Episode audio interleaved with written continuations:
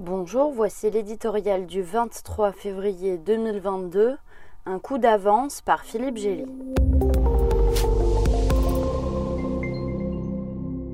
Au moment où Vladimir Poutine dépêchait une mission russe de maintien de la paix dans les républiques sécessionnistes du Donbass, nouvellement reconnues, son armée était déjà déployée à l'est de l'Ukraine avec force, chars et artillerie comme en témoignait lundi soir l'envoyé spécial du Figaro à Donetsk.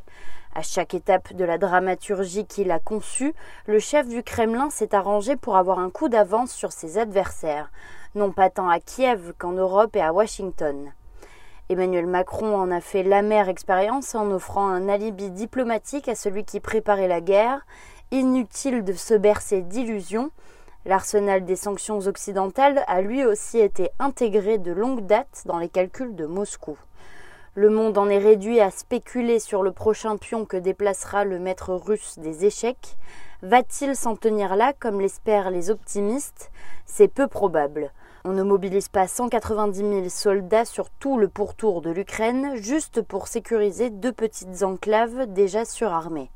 Il est possible que Poutine se donne un peu de temps pour voir si les Ukrainiens tombent dans son piège en réagissant militairement à la perte de leur province, comme l'avait fait à ses dépens la Géorgie en 2008. À défaut, il a un prétexte tout trouvé, sa reconnaissance des républiques populaires de Donetsk et Louhansk s'applique au territoire que celle-ci contrôlait en 2014 mais dont Kiev a reconquis une partie depuis. Rectifier ce tort reviendrait à amorcer une invasion déclenchant la guerre. Il est assez vertigineux de considérer l'effet boule de neige potentiel d'un conflit en Ukraine. L'Europe, unanime dans sa réprobation, mais déjà cacophonique dans ses réponses, est en première ligne pour en subir l'impact économique, énergétique, humanitaire, migratoire. Les États-Unis, derrière le parapluie desquels iront se blottir la plupart des membres de l'UE, ne tarderont sûrement pas à montrer les limites de leur engagement sur le vieux continent. Et si la Chine d'aventure en profite pour les défier en même temps à Taïwan, on aura noté que Poutine a scrupuleusement attendu la clôture des JO de Pékin pour allumer sa mèche.